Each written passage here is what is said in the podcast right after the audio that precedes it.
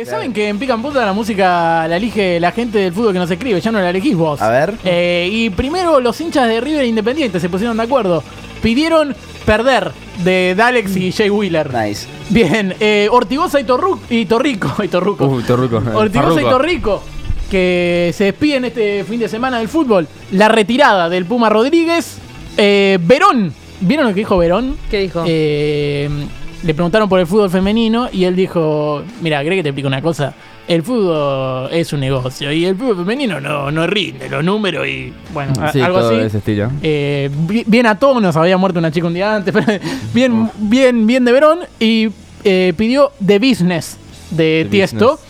Eh, la gente bueno. de Racing, después de la cagada del arquero de Lanús, eh, Mal de Amores de Becky G.